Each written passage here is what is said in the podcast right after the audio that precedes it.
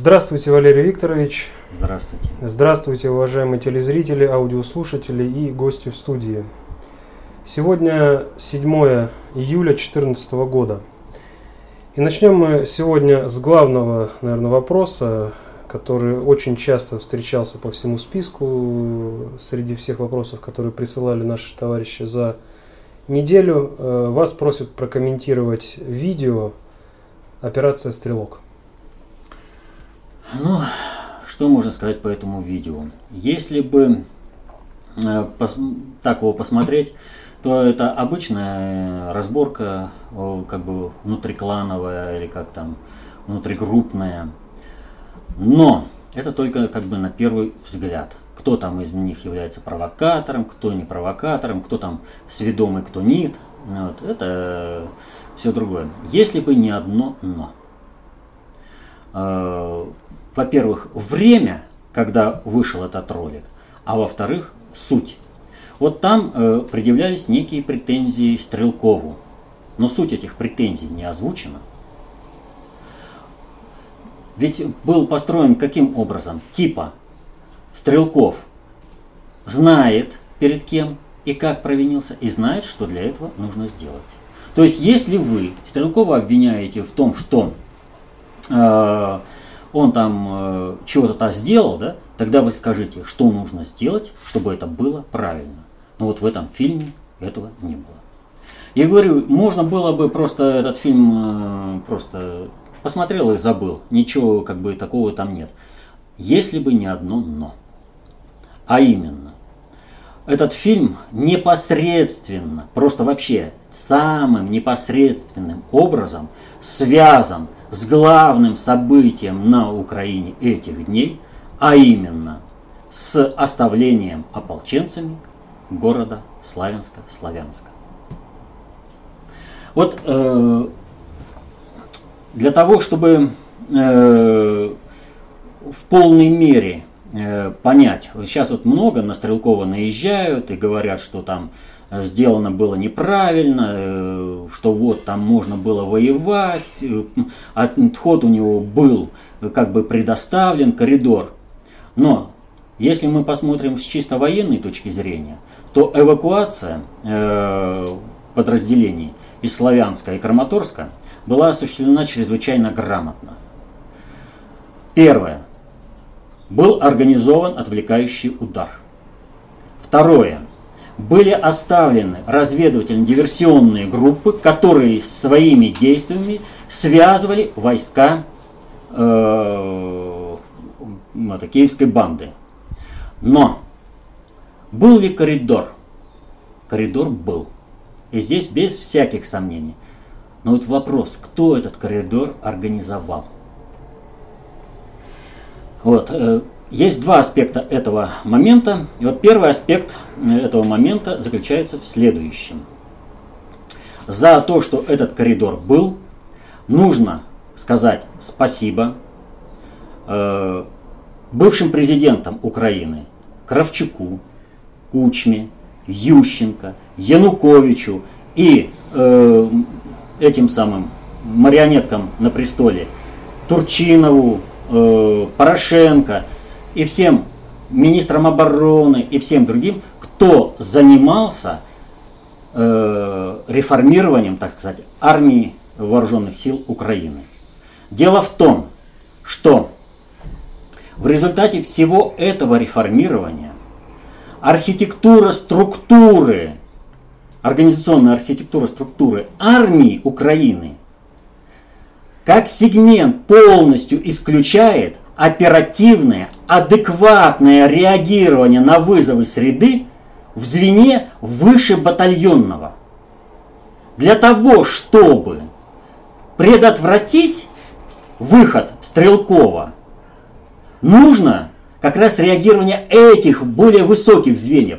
Но по самой структуре вооруженных сил Украины адекватное оперативное реагирование на подобные вещи там не предусмотрено. И это показывает вообще э, вот все несуразности э, действий армии Украины э, против ополчения, связаны именно с этим, с архитектурой структуры вооруженных сил Украины. Когда вот там гадают, за сколько можно было бы э, уничтожить там ополченцев, разбить, армия там все прочее. Именно организационные вопросы, которыми занимались 23 года, сделали армию Украины не боеспособной. Она просто не может оперативно реагировать, повторю, на любые события, на вызовы среды в звене выше, причем оперативно адекватно. Э, среагировать могут. А вот адекватно среагировать они не могут а при, по определению выше батальонного звена. А именно здесь нужно было реагировать. Поэтому э, говорить о том, что э, кто-то специально организовывал вот в этом плане, какое-то там предательство, как это сейчас пытаются найти в армии Украины. Да ничего подобного. Вы посмотрите вообще на структурную организацию этой карательной операции. Вы увидите все те же самые недочеты. Почему эта армия так вкопалась? Вот эти блокпосты, тупое э, маневрирование и неспособность реагировать на маневренные группы ополчения. А именно отсюда – что выше батальонного звена они просто не способны к этой реакции. Оно отсутствует по факту. Вот. А вот второй, ну вот про второй я не буду говорить. Дело в том, что это политический аспект, и э, им еще можно будет воспользоваться э, в будущем. Вот если первый я сейчас вот по армии, который обозначил, да, его можно обозначить по одной простой причине, что э, ополчению это по сути не навредит. К тому времени, когда вооруженные силы Украины смогут перестроиться, то либо э, вооруженные силы Украины, извините, Ишак помрет, либо э, Порошенко, прошу прощения, падишах сдохнет. Вот. Поэтому по структурной организации, по архитектуре структуры можно было сказать. А вот политический аспект, которым тоже воспользовался Стрелков для организации коридора, вот. Это пока не стоит, потому что этот политический аспект, он еще свою роль не раз сыграет. Э, как в, оборонительных, так и в наступательных боях. И пока я, я с удовольствием вижу, что ни один, ни один эксперт его не видит, этого аспекта. И это хорошо. Значит, им можно еще пользоваться, поэтому я не буду его оглашать. Значит, э, военная тайна, к сожалению, здесь очень не это. Поэтому говорить о том, что э, Стрелков там э, уходил по, вот, по коридору, это вопрос, или там э, неправильно как-то действовал, что ему там все позволили выйти, это абсолютно не, не понимать и не видеть. Вот, ну, вот интернет, он позволяет сейчас э, ну, получать информацию со всех сторон, получать видеоинформацию, э, тексты получать. Ну, можно все, из всего этого сделать определенные выводы, но э, э, таких выводов нет. А теперь почему Стрелков покинул Славянск? Э, Славянск? Дело в том, что э, шло, э, так скажем, перемирие. Во время перемирия украинская армия маневрировала, завозила боеприпас, она готовилась к решительному штурму. И в это же время к Стрелкову пошли ходаки с подарками – и вот когда я увидел, что Стрелкову пришли от спутника и погрома со своими подарками, я понял простую вещь. Стрелкова продали и предали. И дальше пойдет все только по этому пути. Потому что спутник и погром это только на, на словах патриоты. Но если читаться в тексты о том, что они там пишут, то реально видно, что они просто ненавидят Россию и мечтают, когда костлявая рука смерти сомкнется на горле России, чтобы раз и навсегда покончить с Россией. И вот они пришли, бойся донайцев дары приносящих. Они принесли тоже свои дары. И что же выяснилось в один день? Начинается наступление, и вдруг птуры, РПГ, другое снаряжение оказывается небоеспособным, предоставленное спонсорами. Нужно останавливать наступающие войска киевской банды, а их нечем бить. Больше того, в этот же день, в день наступления, выясняется, что три командира дезертировали, открыв фронт э, противнику, дезертировали вместе со своими подразделениями. И в этот же день, ровно в этот же день, началась истошная, истеричная кампания по очернению э, Стрелкова. Какой он весь из себя нехороший. Вы скажете, что это совпадение? на глазах скоординированные действия. И вот цель этих действий выразил, как там хотел того Сергей Иванович Кургинян или не хотел, но когда он сорвался в истерике, он что орал? Ты должен был там умереть! Умереть! Игра уже строится на, в расчете на то, что ты со своим ополчением, со своим соединением умираешь там, в Славянске. Вот чего ждали.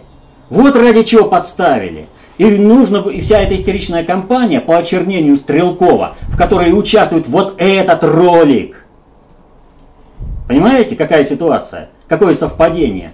Ничего вроде Стрелкову не предъявили, но в то же время он плохой, он хочет э, там э, крови.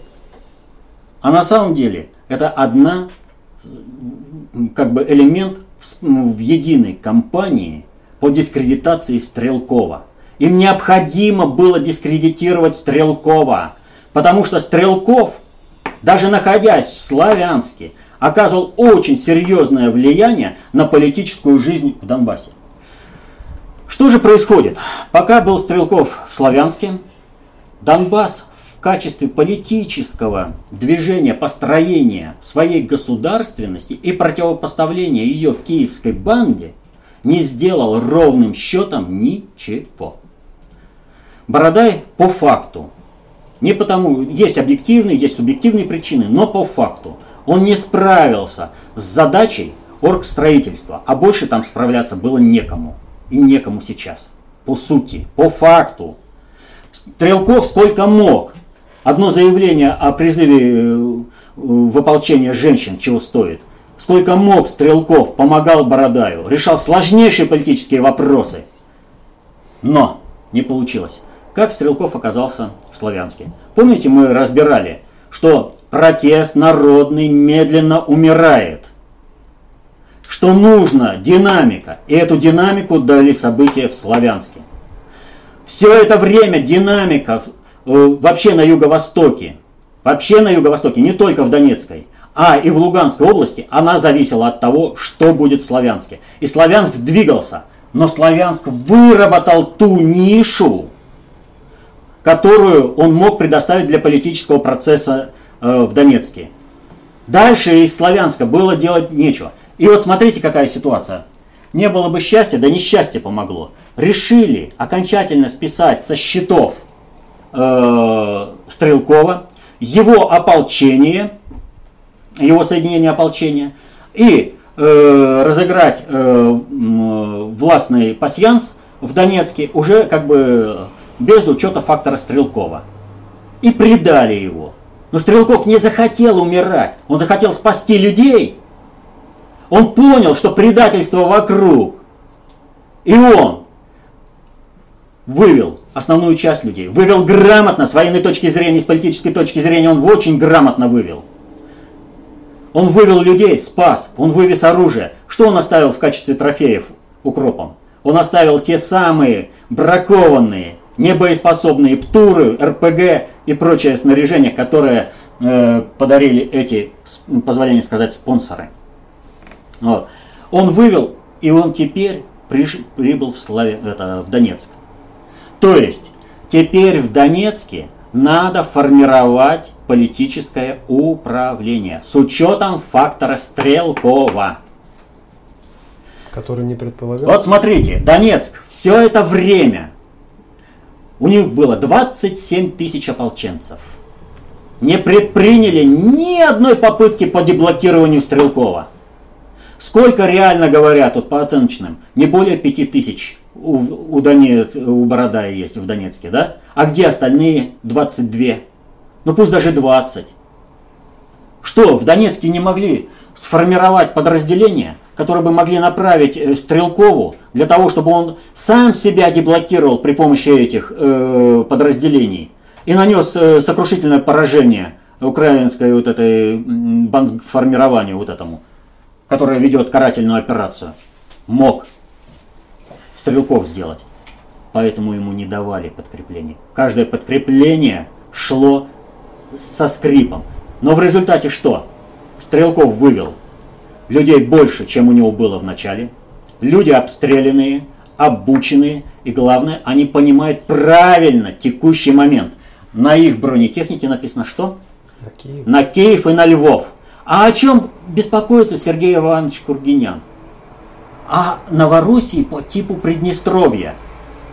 Он что, не понимает, что в этом случае вся остальная Украина становится заповедником, рассадником, питомником бандеровцев, она резко получает разросшуюся кадровую базу добровольцев, которых будут засылать диверсионными отрядами различного уровня и не дадут мирной жизни. Ну не дадут, не для этого взращивали бандеровцев, их утилизировать в любом случае надо. Да понимает он все прекрасно. Вопрос не стоит так, чтобы принести мир на территорию Украины. А вот Стрелков понимает, и его бойцы понимают правильно, не добив фашистскую гадину в его логове, мира на Украине не будет. Поэтому-то они все в Донецке и стремились убрать фактор Стрелкова и ополчения, народный фактор. Чтобы война пришла на территорию Украины. Полномасштабная гражданская война. И она разрастается сейчас. Поэтому э, весь вопрос сейчас состоит в том, как будут складываться вот эти э, процессы властные э, в самом Донецке. От того, как сложится баланс сил, какой будет расклад, зависит будущее не только Донецкой и Луганской области, но и всей, э, юго, всего юго-востока Украины и всей Украины. И сейчас пока еще есть возможность избежать полномасштабной гражданской войны. Полномасштабной. Вот э, часто э, задают такой вопрос. Вот все говорят о гражданской войне, а вы вот э, утверждаете, что гражданской войны как таковой нет. Да, я утверждаю, что как таковой гражданской войны нет. Есть карательная операция, являющаяся элементом гражданской войны, но эта карательная операция локализована. Понимаете? Гражданская война бы состоялась, если бы точка зрения, э, как сказать, разрушения государства э, овладела бы э, достаточно большой э, территорией, э, не территорией, а большим количеством людей. И это бы принесло дестабилизирующее э, положение на всю э, территорию Украины. Сейчас же происходит следующее. Совершен государственный переворот и идет карательная операция по отношению к более-менее инициативной группе, которая пытается восстановить конституционный порядок. Проводя эту карательную операцию, бандитские формирования, подчиняющиеся Киеву, ведут, осуществляют элементы гражданской войны, когда они уничтожают, ведут геноцид населения. Вот. Но э, вот сейчас, как таковой, пока политически аморфно руководство как Донецкой, так и Луганской республики, я этот комментировать не буду, просто запомните как факт в Луганске руководство политически аморфно. Единственное, э, кто там э, действительно э, активен и кто работает в нормальном русле, заботясь о людях, это мозговой. Вот. Так вот, пока оно политически аморфно, говорить о гражданской войне нет. Нет государственных институтов, которые бы вышли бы на войну защиты интересов гражданского общества. Есть отдельные группы. Вот о чем идет речь. А гражданская война, она может состояться в разных аспектах. Как у нас, когда две разные политические силы, э, э, одна легитимная это большевики, и другая нелегитимная это белогвардейцы, пытались э, воевать за одну страну. Вот. Э, как э, в Соединенных Штатах война севера и юга, вот, за разные э, видения э, Украины, ой, Украины, Соединенных Штатов в будущем э, раскладе. Вот. Так это вот может э, сыграть и э, на территории Украины. Вот. И вот э, по вариантам гражданской войны вот, есть один такой аспект. Вот, э, Сергей Арванович тоже предъявил как бы обвинение Стрелкову, что его люди не знали о том, что будет совершен этот маневр. Но надо полагать, что, скажем, фельдмаршал Манштейн или маршал Жуков – перед совершением какой-то операции, для того, чтобы, ну вот маршал Рокоссовский, для того, чтобы Багратион состоялся, прошелся по окопам, рассказал всем, кто и как и что будет делать, э, что вот так вот, да, вот, и у него только поэтому получилось это. Ну что за бред? Во всем мире, в армии, есть э, военная тайна. И вот э, был такой э, Квинт э, Цицилий э, Метил Пий, э, древнеримский политический деятель, э, полководец. Вот, э, кстати, закончил он тем, что стал э, понтификом, будущим римским папой. И, вот, и, сейчас понтификами их называют. Так вот, э, будучи полководцем, однажды у него поинтересовались, э, что его армия будет делать э, на следующий день, какой маневр совершать. Он ответил на это, если бы моя туника знала, о том, что я собираюсь сделать, я бы ее сжег. Вот смотрите, Стрелков столкнулся с предательством в своих рядах, он знает весь... Э, а почему это предательство состоялось? Да потому что э, его соединение состоит из разнородных людей. И не все, как бы, многие считают, что Стрелков делает неправильно, пора уже в наступление идти. Ну, вот. Ворчали это самое, как там, уже не смеют наши командиры чужие взорвать мундиры, а русские штыки. Как там, ворчали старые солдаты или как там, не помню уже. Вот. Суть-то вот о чем. Понимаете? То есть есть определенное видение на уровне солдата, и есть определенное видение на уровне командира. И вот что Стрелков должен был все свои планы о том, что он спасается, вернее, собирается спасти свое соединение, всем рассказать? Да ни в коем разе. Вот. Ну, мы перескочили. Так вот, по гражданской войне. Я не зря вспомнил э, Метела Пия, э, Квинт Цицилия. Э, по одной простой причине. Вот если э, вспомнить его судьбу и войны, в которых он участвовал, и переложить это на историю Украины, будет вообще очень интересно. Там есть все. И война регионов, и война гражданская. Вот. Так вот, э, война гражданская только сейчас разворачивается на Украине. Эту войну еще по факту можно предотвратить, если создать плацдарм для возвращения легитимного президента Украины.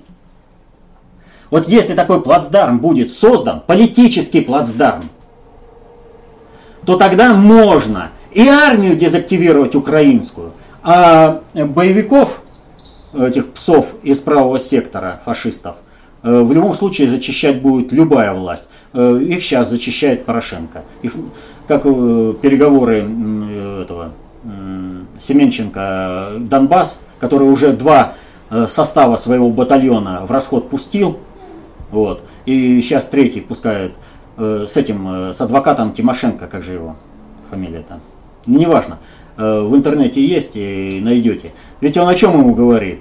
Тот говорит, давай быстрее э, органы на пересадку. Ну, у меня сейчас вот столько раненых, а там будет э, еще столько. Ведь надо понимать, когда вот говорят, вот они чем-то обкурены и все прочее. Им изначально дают специальный медпрепарат, который, когда будет орган э, транспортироваться на пересадку, будет уже естественным образом этот э, медпрепарат введен для того, чтобы этот орган не испортился и был в полностью в целости и сохранности. Но они получают его живыми и радостно идут в бой.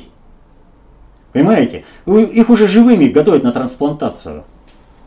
Вот. Поэтому говорить о том, что кто-то э, правый сектор этих майданутых будет беречь, вот, э, просто не приходится. Их в первую очередь уничтожат же свои. Вот такая там ситуация складывается. А будущее Украины сейчас решается в Донецке. От того, как э, Стрелкову и Бородаю удастся сформировать политическое руководство Донецкой республики. Но, повторю, Стрелков по планам некоторых товарищей, которых представляет тот же и э, Кургинян, должен был умереть в Славянске, умереть вместе со своим подразделением. А он этого не сделал. Ну не оправдал надежды. Он вовремя распознал, как его подставили, и вовремя с минимальными потерями вывел людей. Ну вот вы сказали о военном и политическом аспектах ухода, ведь еще немаловажны экологические. А, да, аспекты. очень интересно. Э, дело в том, что реально, э, чтобы состоялась экологическая катастрофа в Славянске, то есть э, Стрелков был обречен в любом случае. Если его не выбьют по шестому приоритету, то есть он будет там сопротивляться, его не выбьют снарядами, бомбами, не убьют солдат с пулями, то в Славянске в результате разрушения гидротехнических сооружений реально уже э, экологическая катастрофа. Это вот э, это уже вопрос э, ну, что называется даже не дней а часов. Вот. И соответственно этому Стрелков и его товарищи были приговорены. И весь э, Славянск был приговорен. Таким образом когда э, Стрелков вывел э, свое подразделение, свое соединение из Славянска, он уберег Славянск от этой экологической катастрофы. Теперь мировое сообщество может по полной программе давить на Порошенко и говорить, теперь ты уже не можешь оправдываться тем, что там тебе какие-то террористы мешают восстанавливать. Отправляй и все восстанавливай. Иначе будет полная экологическая катастрофа во всем Азовском регионе. Вот. Так что даже в этом плане э, Стрелков опять прав. Возвращаясь к Стрелкову, вопрос от Александра. Э, Валерий Викторович, слушал ваш комментарий по поводу Стрелкова о том, э, что он говорит, что все плохо в качестве отвлекающих маневров. Однако непонятно, почему в сети полно письменных сводок, в которых якобы он прямым текстом говорит о том, что России необходимо как можно скорее вводить войска, иначе Юго-Восток падет. Это подогревает истерику в русском обществе. Что это? Дезинформация от лжепатриотов? Э, видеообращение от самого Стрелкова я не припомню с истерией о необходимости ввода российских войск. Или же он действует э, в ключе «все плохо», как отвлекающий маневр? А, значит, э, у Стрелкова, когда он говорит «все плохо», то он тем самым решает даже не прямую задачу, которая перед ним стоит – а более значимую политическую. Я уже приводил пример по тому, как он обратился к женщинам вступать в ополчение. И как он в результате этого очень серьезно решил политическую проблему э, в самом Донецке, в результате чего в руководство Донецкой республики вошел Бородай. И как он там смог э, нормально, в общем-то, решать э, многие вопросы. Вот. Так что надо как бы слышать, что говорит Стрелков – вот, и не думать, что если вот он говорит, э, что все плохо, то значит это действительно уж так все плохо, э, что пору впадать в панику. На самом деле у него нет э, никак, вот я сколько его слушал, э, у него достаточно грамотно построенные э, фразы, которые, на основе которых можно решать именно более глубокие, вышестоящие политические э, проблемы. При этом он, естественно, в определенной мере э, как бы жертвует своим имиджем. Вот когда там вот, там нытик или еще там что-то, вот, он жертвует своим имиджем, потому что вот на этом уровне можно для того, чтобы решить более главную задачу. Но не мог он по-другому воздействовать на политические процессы в том же Донецке, э, не решая, вернее, не покидая Славянск. Вот теперь он теперь может, вот теперь ушел. Вот, второе. Э, Стрелков, э, вот я ни разу не слышал, чтобы он прямо говорил о том, что нужно вводить войска.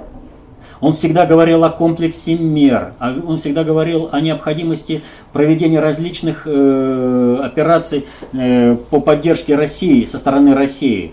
Вот. Но никогда не требовал введения войск. А вот тот же Болотов в Луганске требовал постоянно, истерично. В результате в Славянске до самого конца была спокойная обстановка среди населения, а Луганск он обезлюдил от э, паники и истерии. Потому что Стрелков понимал задачу, что Россию втягивают в войну. И он этого не требовал. И вот этим он провинился. Вот это самая главная вина, что он отказался в, э, играть по этим правилам, втягивать Россию в войну. Он не просил, он всегда говорил о том, что у России есть много механизмов для того, чтобы помочь ополчению. И эти механизмы должны быть включены. И в этом отношении он тоже решал политическую задачу более высокого уровня. Ну тогда в продолжении вот Сергей Л. интересуется, если ввод российских войск для защиты населения Донбасса бесперспективен, то как тогда защитить население? Формировать армию армию, нормальную армию, не одну. Ведь еще раз повторю, смотрите какая ситуация. 27 тысяч добровольцев. Оружие как бы есть. А противостоять э, банде уголовников нету возможности. Ведь по Донецку, э, по Донецкой области бродят банды уголовников. Кто ими занимается? В самом Донецке банда уголовников. Кто ими занимается? Порядок надо наводить формировать нормальную армию и наводить нормальный порядок. Вот. А будет э, политический плацдарм, вернется э, легитимный президент Украины, который одним своим присутствием ставит перед офицерами армии вопрос, вы с путчистами, с бандитами или же вы будете исполнять присягу, данную народу Украины. Это расколет армию, существенно расколет армию, потому что очень плохой офицерский корпус у Украины, ну просто отвратительный. Им комфортнее в банде, когда можно солдатами торговать, запчастями торговать, чем угодно, распродавая армию.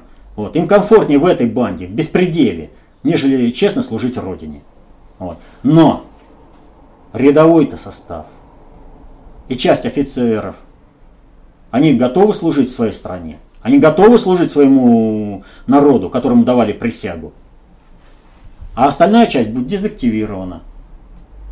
Но ведь приход э, Януковича в Киев снимает вопрос гражданской войны, но оставляет вопрос антитеррористической операции по отношению к правосекам и прочим бандитам. Два вопроса от Николая Лаврентьева. Валерий Викторович, не могли бы сделать прогноз развития событий в Славянске, Краматорске, Донецке, Луганске, вообще на Донбассе? На какие мелочи надо обращать внимание, чтобы понять, куда сваливается ситуация? Мы с ребятами внимательно следим за сообщениями из зоны боевых действий, понимая, что сообщается далеко не все. О чем умалчивают СМИ? СМИ всегда умалчивают о политических процессах, а именно на них надо обращать внимание.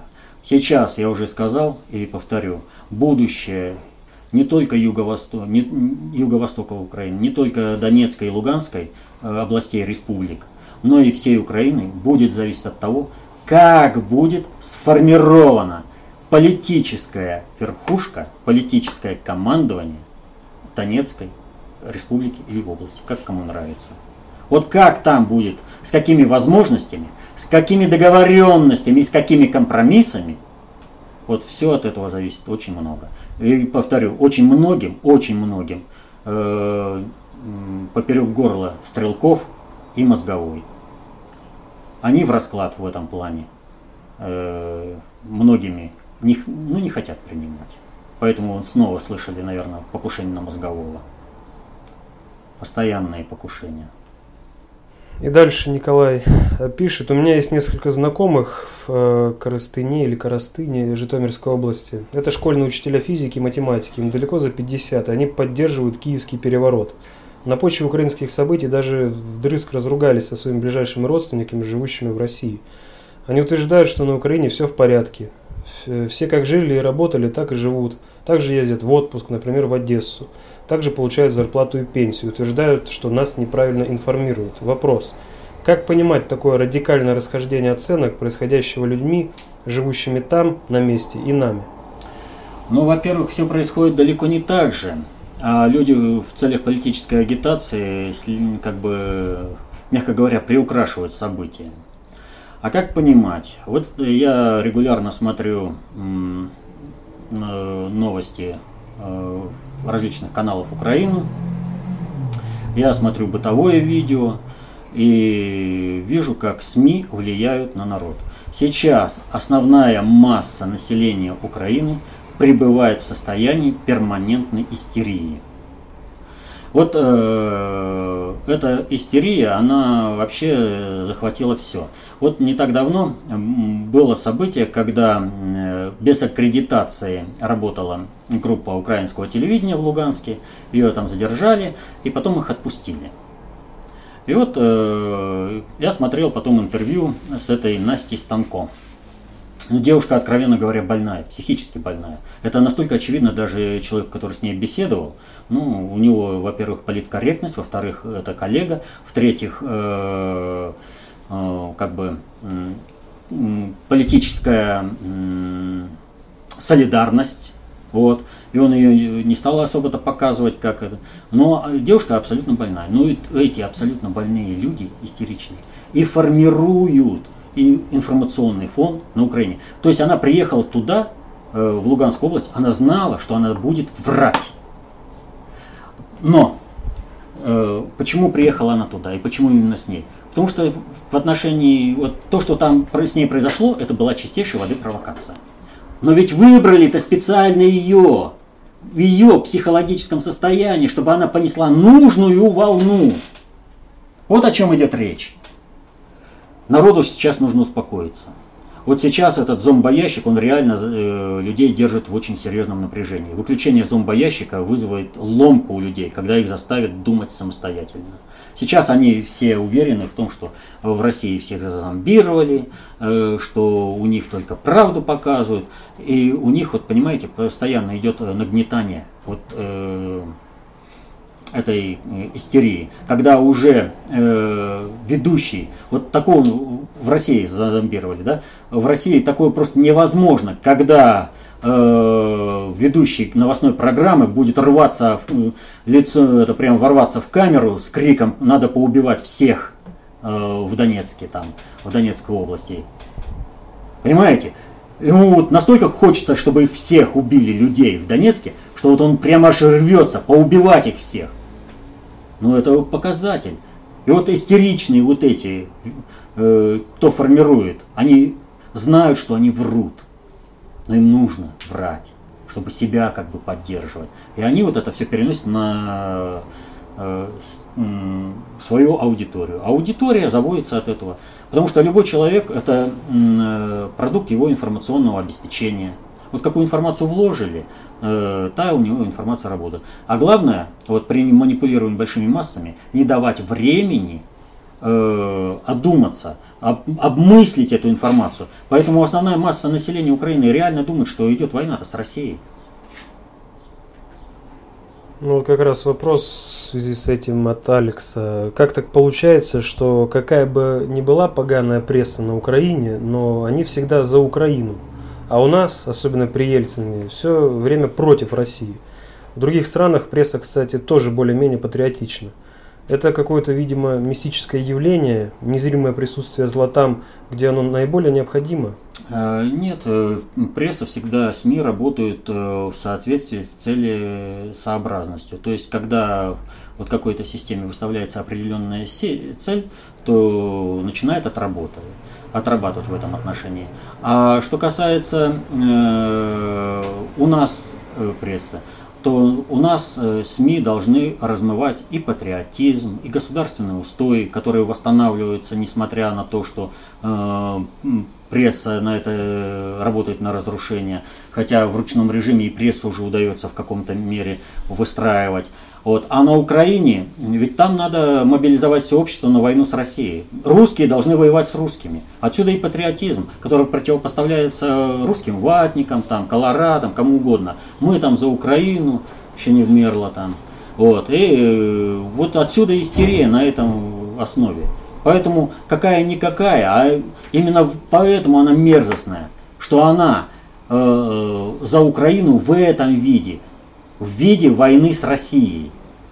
В другом отношении СМИ Украины Украина вообще не нужна. Им нужно организовать войну населения Украины э, с населением России.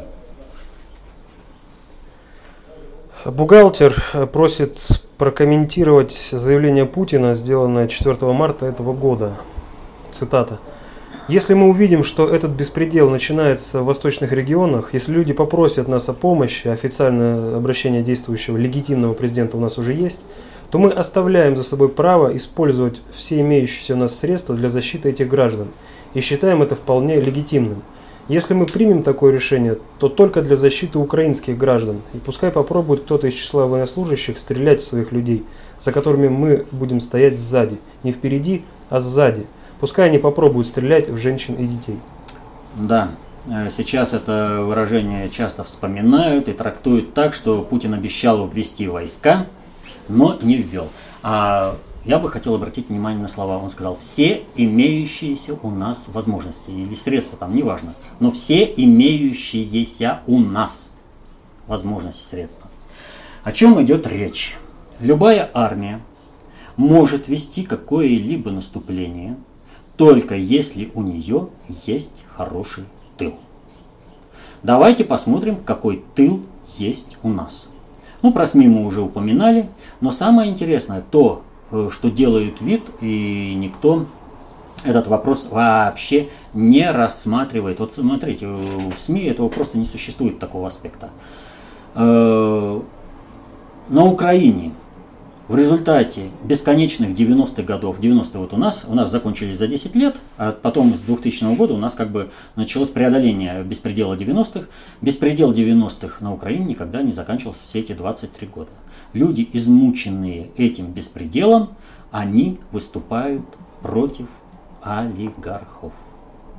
Вспомните, почему голосовали за Ельцина, потому что вот этот олигархический беспредел бандитский людей достал. И люди, э, вот у нас в 96 году, я, этот, э, Зюганов ведь победил. Ельцин проиграл тогда выборы, но э, за то, что Зюганов слил эти выборы э, Ельцину. Вот. И таким образом продолжилось. Этот, э, люди мечутся. Кто пошел в ополчение? Прежде всего наиболее деятельные, наиболее социально активные. Они надеются на Россию. А Россия какое государство? То же самое олигархическое. И что? Российские олигархи хотят, чтобы пожар антиолигархической революции перекинулся с территории Украины на территорию России со всеми перспективами. Сначала ук- украинские олигархи теряют собственность, а потом теряют собственность российские олигархи? Да нет, конечно. В этом отношении классовая солидарность играет гораздо более значимую роль, чем любые интересы, тем более для российских олигархов, Россия, даже для патриотов, для патриотических олигархов э, российских. Э, Россия не играет никакой роли, абсолютно. Это просто средство достижения э, их э, статуса в обществе определенного. И они что? Хотят, чтобы этот пожар перекинулся? Нет. Они хотят, чтобы пожар полномасштабной гражданской войны на Украине был как можно сильнее, выкосил как можно больше народа, остальной народ напугал, чтобы он стал смиренным. На Украину из России будут уезжать наиболее э, дееспособные добровольцы. Пожалуйста, коридор туда, езжайте и погибайте там. Тем самым вы обеспечите устойчивость здесь, как бы социальную. А там, на Украине, вы еще и наших конкурентов подожмете, что мы потом их бизнес возьмем. Вот какой интерес у российских олигархов. Не в том, чтобы помочь, а в том, чтобы пожар разжечь там пополнее, побольше. И у них как раз этот интерес создать Приднестровье из юго-востока, чтобы никогда мира там не было. Чтобы там перерабатывалась вся наиболее активная часть населения чтобы уходила туда. А это олигархическая группировка. Вот причем в этом отношении страшнее даже не либерасты. Либерасты еще куда, а вот патриотические олигархи. которые уже сейчас пребывают в МРИ, что как бы хорошо снова ввести крепостное право. Уже фильмы финансируются с такими сюжетиками, как сейчас из современности попадает туда, среди крепостных, как хорошо быть барину. Отрабатывается этот вариант. Начинается теоретизирование на патриотических ресурсах. Там 10 э, причин, по которым надо ввести снова крепостное право. Эти олигархи уже э, пребывают в Амрии, что у них будет собственный э, бордель, извините, крепостной театр с артистками – и они хотят, что ли, чтобы там произошла олигархич... антиолигархическая революция? Да ни в коем разе. И в этом отношении они пожертвуют не только Украиной, но и Россией. Так вот, вот это составляет сейчас тыл российского государства. Путина поддерживает народ. А управление процессами народно-хозяйственного комплекса и политическими осуществляют элиты, олигархи, которым и на народ, и на Россию глубоко плевать. Мягко сказано. Да, мягко сказано. Они предадут и продадут за кусок резаной бумаги, где будет написано, там, скажем, миллион долларов или еще там что-то, за возможность стоять в струнку э, по стойке смирно перед каким-нибудь клерком из Госдепартамента – какой, как это было, как сейчас на Украине это вот происходит в СБУ, э, в армии и все прочее. У нас это тоже было. Генералы тянулись по стойке смирно перед э, чиновниками из Госдепартамента. В 90-е это было. И олигархи хотят вернуться в эти 90-е. Они не хотят только олигархической войны между собой. Так вот, у России очень гнилой тыл. Очень гнилой тыл. Олигархи проплачивают СМИ, олигархи владеют этими СМИ, и они истерят так, им нужно, чтобы скинуть Путина. Во что бы то ни стало. Тогда мы с Западом договоримся. Они ведь на 500 лет планируют, а мы вообще ничего не планируем. Оставят нам Россию, Великую Русскую империю э, в составе э, Московской и Тверской областей. И то хорошо. А если просто оставить империю в составе Московской области, о, это будет прекрасно. Они готовы торговать страной. Они торгуют страной постоянно. Все кланы торгуют Россией. В этих условиях Путин и государственное управление под его руководством маневрируют всеми возможными силами. И Путин все, что мог сделать, и все, что может делать, дел, сделал и делает для Украины. И я скажу, вот там многие, вот пусть посмотрим. Да, мы посмотрим. И Путин что, нарушил свое обещание? Нет. Следственный комитет занимается расследованием преступлений украинских фашистов, совершенных на территории Украины. МИД по этому вопросу работается. Готовятся документы для будущего Нюрнбергского суда, который пройдет, например, в Славянске. Славянске. И Порошенко, повторю, будет сидеть на скамье подсудимых. И что-то мне подсказывает, что в результате его действий судьба Шахта или Шпеера ему уже не грозит. Вот. Зря он на это надеется. Он уже не просто по локоть руки в крови убитых детей замазал, он уже перепил этой крови убитых детей. Он требует и дальше убивать детей. Вот обратите внимание, каждого второго числа, 2 мая, Одесса. 2 мая, Луганск, первый обстрел сам, военным самолетом э, мирных людей, просто по улицам и по государственным. 2 мая, Э, улицу полностью снесли, целенаправленно убили людей, гражданских. Они что показывают? Они показывают, что они убивали и будут убивать. Вот кто решил, кто думает, что если покориться украинской, вот это, э, не украинской, киевской этой банде, и придет мир, они забывают простую свою историю. С чего началось э, выступление Юго-Востока? а с того, что майданутые правосеки начали убивать людей сразу после того, как только с Майдана был снят Беркут. Как только люди с антимайдана начали разъезжаться по Украине, эти автобусы останавливали, людей убивали, автобусы сжигали. Вы что, забыли, кого в первую очередь выдворяли из администрации и Луганской области, и Донецкой области? Там правосеки сидели, какие поезда дружбы пришли, и что они занимались э, на улицах того же Донецка и Луганска. Они не собирались ни на йоту не убивать людей с юго-востока. Именно это была цель Майдана. Убивать людей. И они ее показывают планомерно, каждый месяц, стабильно. Покажут, что цель убивать людей, мирных людей. Освободить от этих людей территорию и разрушить экономику этого региона. Потому что этот регион уже принадлежит американцам. Там надо добывать сланцевый газ. От Фрибови вопрос. Почему у нас в России не проводят митинги в поддержку Юго-Востока? Меня еще в марте возмущало то, что про Крым кричала вся страна, а про Юго-Восток не было практически ничего. Выходят наши патриоты, так называемые, и призывают Путина э, ввести войска.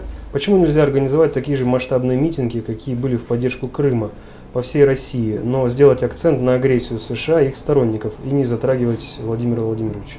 А, потому что когда на манифестации по Крыму была отмашка с глобального управления от Соединенных Штатов, потому что Крым отдавали с одной единственной целью – втягивали Россию в большую войну с Украиной. В результате этой войны, я уже сколько раз повторял, в результате этой войны Крым должен быть очищен от русского населения вырезан. Кого на органы, кого просто убили, кого в борделе. Там, в Севастополе, должна была состояться американская база и преступный анклав э, типа Косово, но уже на базе крымско-татарского этнического э, составляющего.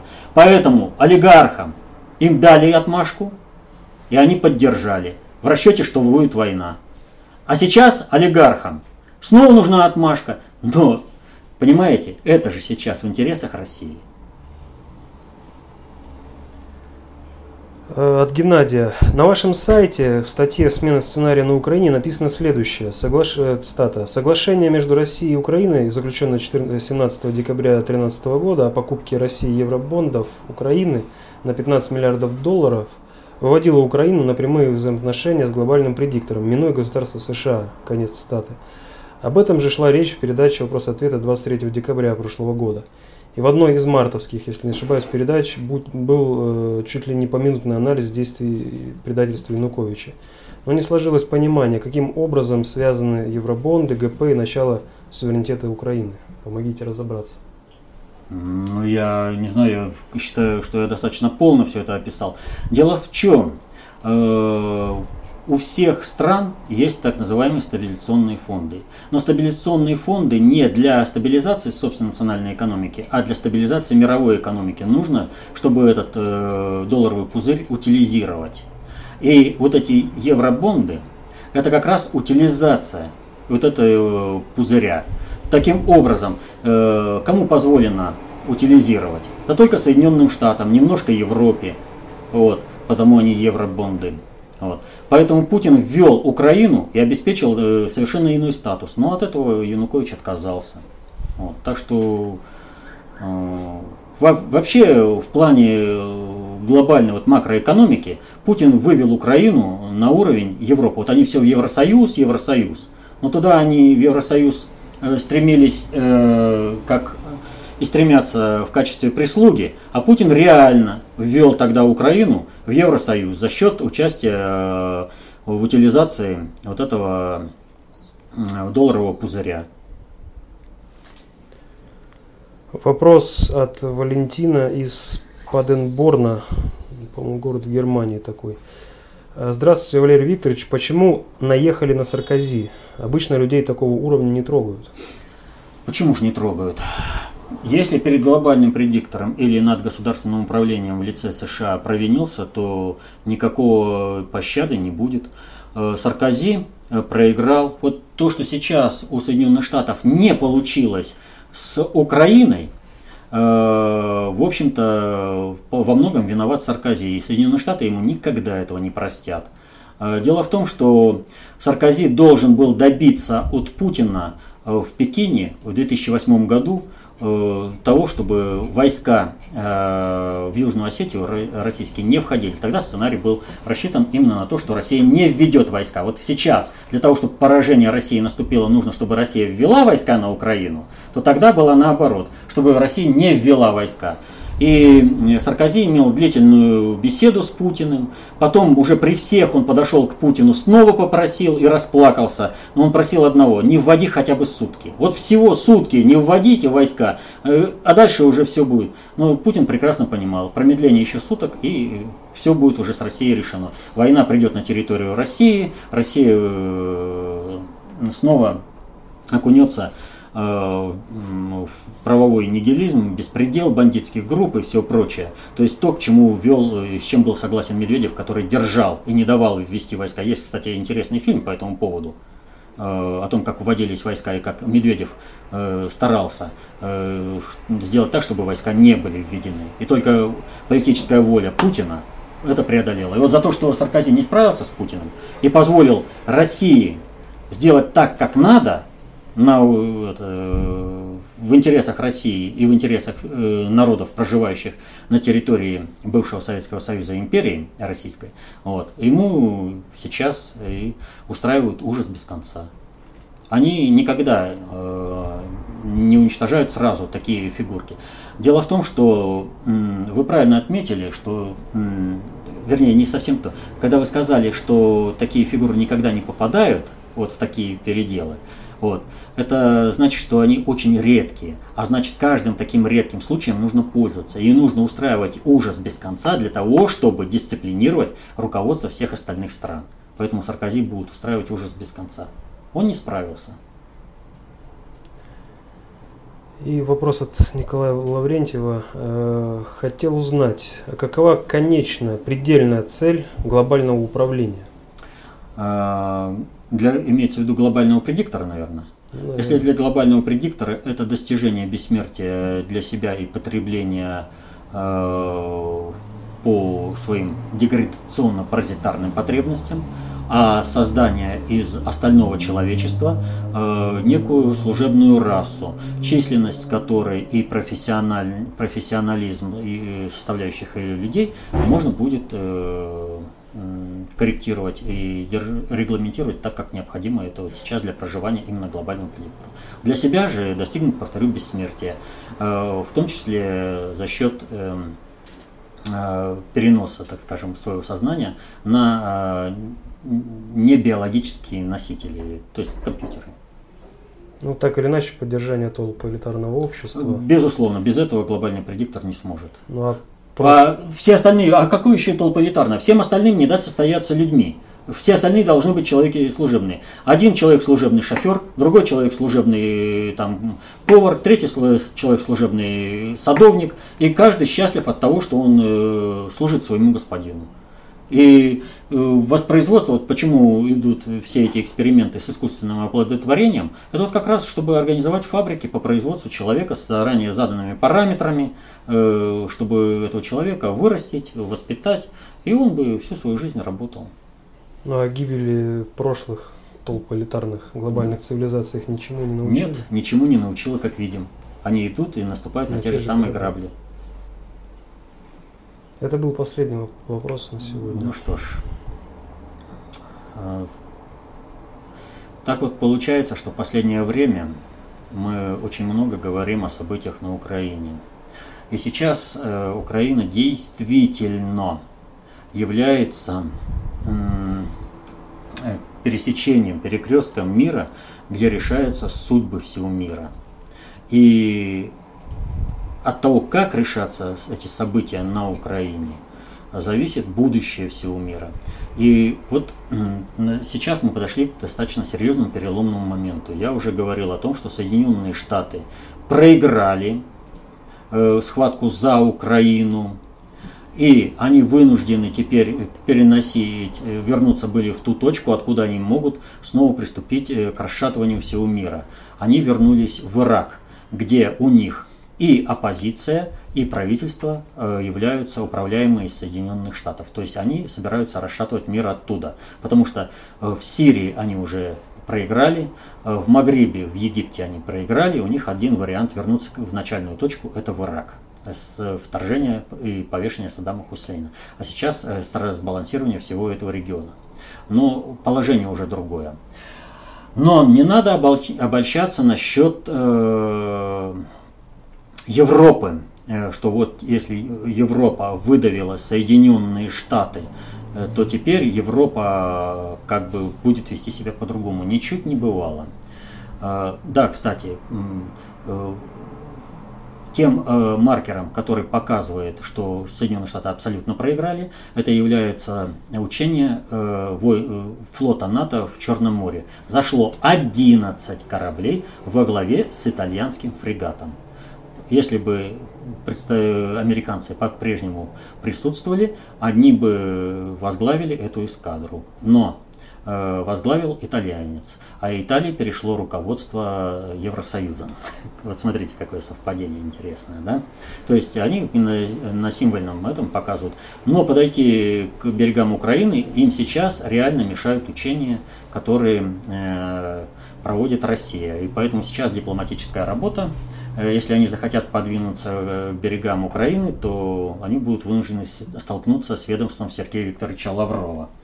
Вот. А это совсем не то, что многие тут, как, о, о ком мы говорили, кто придает интерес России. Вот. А, значит, э, что касается интересов Европы в отношении э, Украины. Европа в отношении Украины имеет те же самые интересы, что и Соединенные Штаты. Если Соединенные Штаты планировали прогнать население э, Украины с земель Юго-Востока и начать разрабатывать э, там сланцевый газ и транспортировать этот сланцевый газ, смешивая его с природным э, в Европу, то Европа собирается сделать ровно то же самое. Сланцевый газ э, будет э, очень дешевым. Существенной э, составляющей удорожания сланцевого газа это три компоненты. Первое – это выкуп земель, второе – компенсация жителям переселяемым, и третье – экологические программы. Ничего этого ни Соединенные Штаты, ни Европа не планируют делать на Украине. Э, Европа, так же как и Соединенные Штаты, заинтересованы в том, чтобы промышленность и вообще экономика Украины перестала существовать, потому что мало того, что она не конкурентна, как бы не нужна им как конкурент – но главное, главное, и Украина, и население должны быть, быть, должны перестать быть потребителями природного и сланцевого газа, производимого на Украине. Все это должно пойти на обеспечение интересов Европы. На основе этого самообеспечения газом Европа сможет по-другому строить вза... на протяжении ряда лет строить э, взаимоотношения с Россией, когда э, заявят российский газ нам не нужен, мы себя обеспечиваем, вот, и мы выдвигаем России определенные условия. Вот. Э, но выдвигая, как бы, когда Европа обеспечит э, себя вот этим собственным газом украинским, э, эта Европа сможет вести себя независимую политику и по отношению к Соединенным Штатам. Соединенные Штаты таким образом становятся естественным союзником России. У России, во-первых, открывается очень большое поле для дипломатического политического маневра, а во-вторых, э, Соединенным Штатам для того, чтобы не выпустить Европу э, из своих когтей, в чем-то придется сотрудничать с Россией. Вот такая сейчас обстановка складывается, вот такая перспектива. Но все будет решаться, как будут развиваться события э, на перспективу от того, как сложится политический баланс в руководстве Донецкой области или республики. И надо понимать, не добив фашистскую бандеровскую гадину в его логове, мира на земле Украины не будет. Особенно если Украину отделять типа Приднестровьем. Ну что ж. Ну, в заключение да. можно еще да, от коллектива ФКТ «Алтай» выразить благодарность одному из пользователей нашего посетителя сайта Ивану Калачу, который э, взял на себя уже частично и наши обязанности, и э, помогает нам оставлять тайм-коды на те видео, э, вопросы, на которые вы уже отвечали. И тем самым помогает многим также посетителям уже получить ответ на вопрос, как только они его задали. Еще раз выражаем благодарность Ивану. Да, спасибо. большое спасибо. Это очень большое дело, подспорье, потому что часто встречается так, что вопросы, на которые уже отвечал, и тратить на них время, это получится, мы будем отвечать на одни и те же вопросы. А текущие вопросы мы рассматривать не будем. Это вот большое дело, и от меня очень большое спасибо.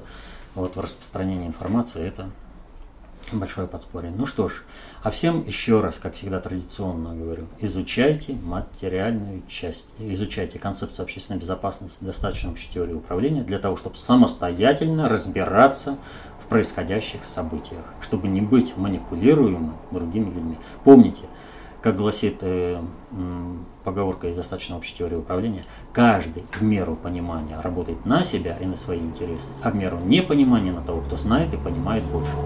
Давайте стараться знать и понимать больше. До свидания, до следующих встреч.